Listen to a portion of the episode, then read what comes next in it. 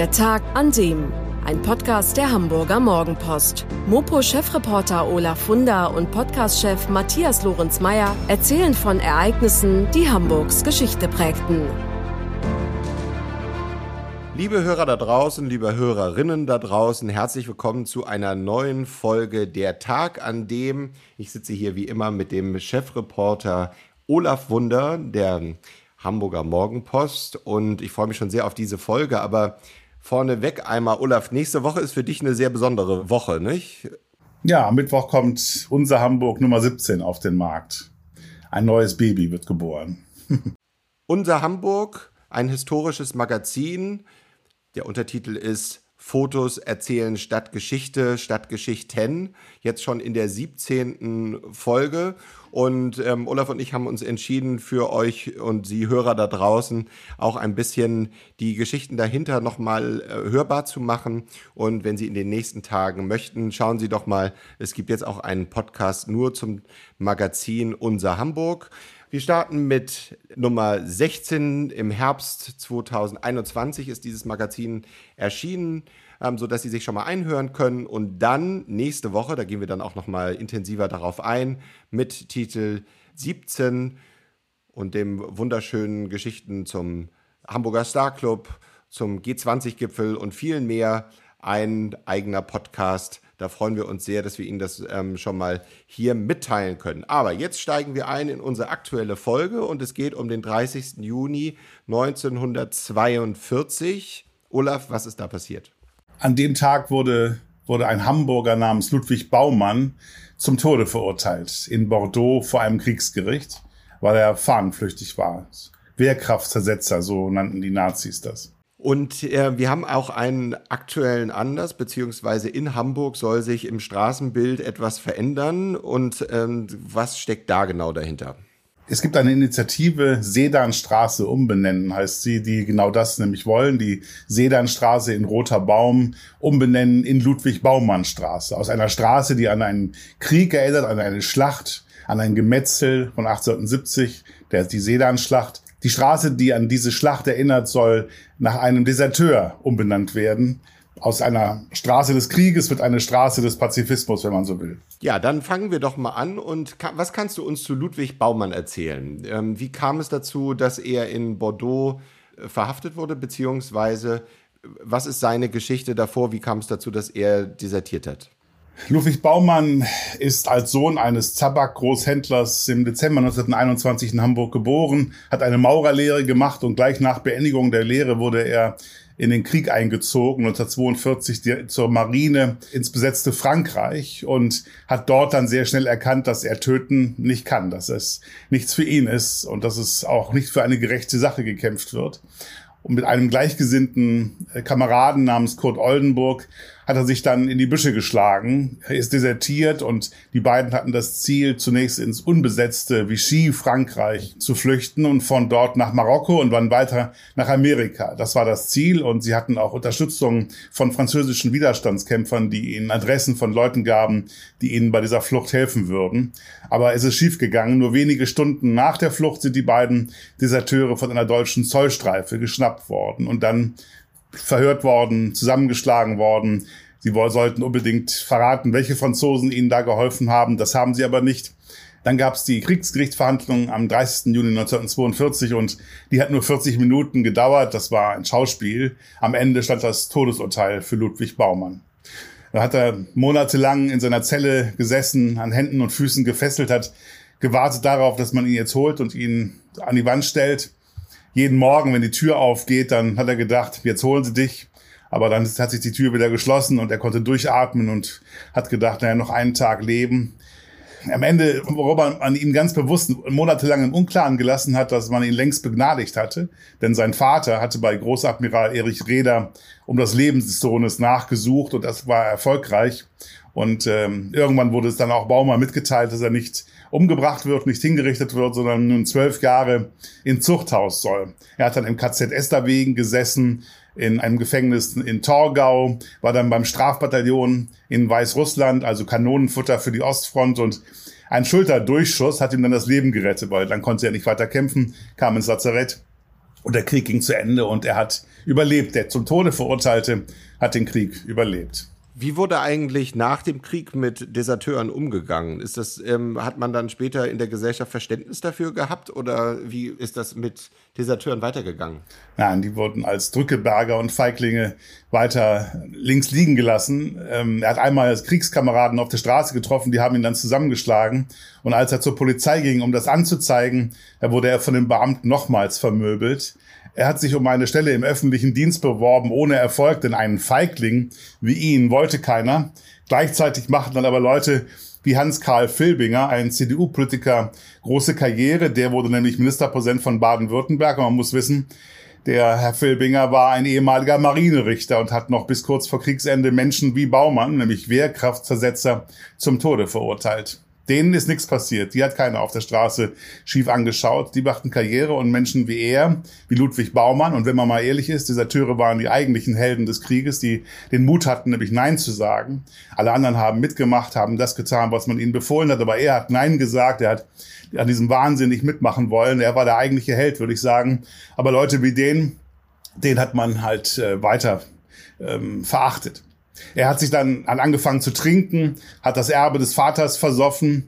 Ähm, als seine Frau bei der Geburt des sechsten Kindes starb, da kam er dann endlich zu sich, hat den Kampf um seine Würde aufgenommen und 1990 äh, mit 36 anderen ehemaligen Deserteuren die Bundesvereinigung Opfer der NS-Militärjustiz gegründet, dessen Vorsitzender Baumann wurde. Und er hat dann angefangen, für die Rehabilitierung von Deserteuren, Kriegsdienstverweigerern und Wehrkraftzersetzern zu arbeiten. Ähm, mit Erfolg, obwohl er auch da angefeindet wurde, Drohbriefe bekam von alten und neuen Nazis, Drohbriefe, in denen es dann einmal zum Beispiel stand, nehmen Sie Zyankali, wurde er aufgefordert. Und dann am 17. Mai 2002 erreichte er sein erstes Ziel, nämlich da hat der Bundestag die meisten NS-Militärgerichtsurteile aufgehoben volle Rehabilitierung von Deserteuren, Kriegsdienstverweigerern und Wehrkraftzersetzern. Und nach 60 Jahren, 60 Jahre nach seinem Todesurteil, war dann auch Herr Baumann nicht mehr länger vorbestraft. Ja, Olaf, das war ähm, am 17. Mai 2002 ein erster Erfolg für Ludwig Baumann. Dann kam aber 2015 ein weiterer Erfolg. Ja, 2015 ging ein anderer Traum von Herrn Baumann in Erfüllung, denn direkt neben dem 76er-Denkmal am Stephansplatz, das ist dieser hässliche Kriegsklotz mit diesen eingemeißelten Soldaten, die in Reihe und Glied marschieren und an den angeblichen Heldenmut des Infanterieregiments 76 erinnern. Genau daneben wurde damals das sogenannte Deserteursdenkmal eingeweiht, um das Herr Baumann sehr gekämpft hatte. Eine späte Würdigung für die wahren Helden, für die, die, wie ich schon sagte, den Mut hatten, Nein zu sagen. Baumann hat dann 1995 bereits den Aachener Friedenspreis bekommen. 96 wurde er für den Friedensnobelpreis vorgeschlagen. 2007 bekam er den Kultur- und Friedenspreis der Villa Ichhorn in Bremen und weitere Auszeichnungen. Nur eine Straße in Hamburg, die ist noch nicht nach ihm benannt und das ist ja das, worum es jetzt geht, eine Straße nach Ludwig Baumann zu benennen. Und zwar nicht irgendeine Straße, sondern die Sedanstraße. Ja, dann schwenken wir jetzt mal um und äh, kommen zu dem Grund, warum die Sedanstraße ähm, Sedanstraße heißt. Und im Grunde genommen steht sie ja für Hasskrieg und Gemetzel. Ähm, er erklär uns doch einmal ganz kurz, warum ist die Stadt Sedan, die französische Stadt, an der Grenze zu Belgien bekannt und wofür ist diese Straße so benannt? Vor etwas mehr als 150 Jahren war Sedan, muss man eigentlich sagen, war Sedan der Schauplatz einer blutigen Schlacht, nämlich der Sedan-Schlacht, die Entscheidungsschlacht des deutsch-französischen Krieges. Der äußere Anlass war ein Streit zwischen Frankreich und äh, Preußen um die Thronfolge in Spanien. Aber das war im Grunde eine Lächerlichkeit. Keiner hat sich da wirklich für interessiert. In Wahrheit ging es um was ganz anderes. Der preußische Ministerpräsident Otto von Bismarck wollte sein Ziel verwirklichen, die Einheit Deutschlands unter preußischer Führung. Und das ging eben nur, wenn Frankreich am Boden lag. Und so kam es dann zum Deutsch-Französischen Krieg. Und bei Sedan fand am 1. und 2. September 1870 die Entscheidungsschlacht statt. Die deutschen Truppen haben so deutlich gesiegt, dass sich Frankreichs Kaiser Napoleon III. tags darauf in preußische Gefangenschaft begab. 50.000 Deutsche und 140.000 französische Soldaten sind auf den Schlachtfeldern zurückgeblieben, zerfetzt, erschossen, verstümmelt. Aus dem Geschichtsunterricht wissen wir alle, was dann einige Wochen danach passierte. Am 18. Januar 1871 wurde dann im Schloss von Versailles der deutsche Kaiser Wilhelm I. proklamiert und das Deutsche Reich ausgerufen, die Gründung des Deutschen Reiches. Die Bevölkerung in Deutschland, das Bürgertum, Adel, Militär waren so begeistert von dieser Schlacht von Sedan, dass sie sehr bald den Sedan-Tag, den 2. September, im Kaiserreich zu einem Feiertag erhoben haben und das dann alljährlich gefeiert wurde. Patriotische Lieder wurden gesungen, Freudenfeuer entfacht, die Straßen waren geschmückt, es gab Umzüge der Veteranen, Musikkapellen spielten und Festreden wurden gehalten. Immer eine Erinnerung an die siegreiche Schlacht und an den Erbfeind Frankreich. Und so kam es dann auch überall in Deutschland, dass Straßen nach Sedan benannt wurden. 1899 wurde die ehemalige Luisenstraße ganz in der Nähe der alten Kasernen an der Bundesstraße in Sedanstraße umgetauft, eben als Erinnerung an diesen Krieg. Und dass man heute noch diese Straße hat mit diesem Namen, das finden die Mitglieder der Initiative Sedanstraße umbenennen schlicht und ergreifend anachronistisch in einer Zeit, wo wir die deutsch-französische Freundschaft ganz hoch halten, dürfe man nicht länger an diese Schlacht erinnern und an diese Feindschaft mit Frankreich. Und da finden die Mitglieder dieser Initiative es eine ganz gute Idee, Herrn Baumann als neuen Namensgeber zu verwenden. Ludwig-Baumann-Straße, so soll die Sedanstraße künftig heißen.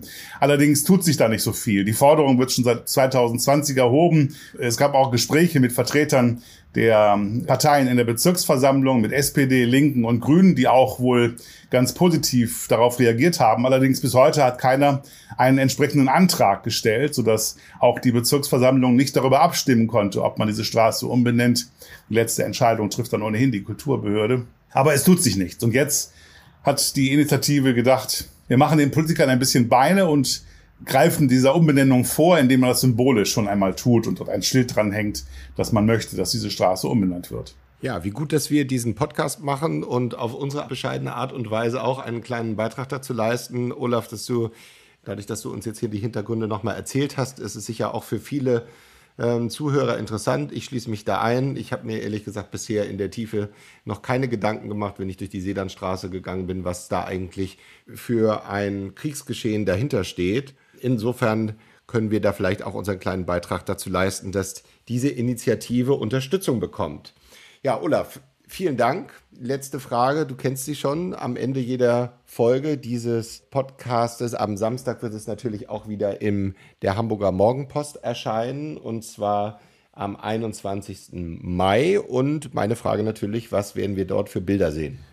Vor allem sehen wir ein Foto der symbolischen Umbenennung der Straße vor ein paar Tagen.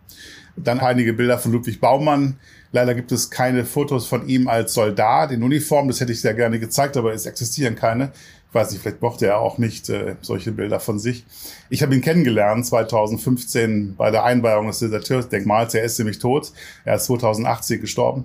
Und ich bin froh, dass ich ihn noch kennenlernen konnte. Von damals gibt es einige Bilder, vor allen Dingen eher mit dem für ihn wichtigsten Teil, nämlich dem Deserteursdenkmal. Da haben wir einige Abbildungen. Und natürlich zeigen wir ein paar Bilder, Zeichnungen, äh, Gemälde aus der Sedan-Schlacht und ein berühmtes Bild, auf dem Bismarck und Napoleon III. nebeneinander sitzen, nachdem sich der französische Kaiser den Preußen ergeben hat. Ja, vielen Dank. Also da draußen der Hinweis an Sie, kaufen Sie sich am Samstag die Morgenpost und damit Sie diese Geschichte, die Ihnen jetzt Olaf Wunder erzählt hat, auch nochmal im schriftlichen Text und Bildern nachvollziehen können. Und wie am Anfang gesagt, mein Hinweis darauf, in den nächsten Tagen erscheint der Podcast zu Unser Hamburg, dem historischen Magazin der Hamburger Morgenpost. Da erscheint nämlich nächste Woche der Teil 17. Olaf, vielen Dank und dann würde ich sagen, hören wir uns einfach nächste Woche.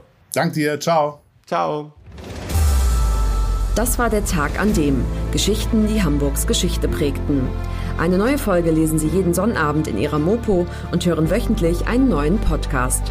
Noch mehr Historisches aus Hamburg, wie zum Beispiel das Buch zu dieser Serie oder die Magazine Unser Hamburg, finden Sie auch online in unserem Mopo-Shop unter www.mopo-shop.de.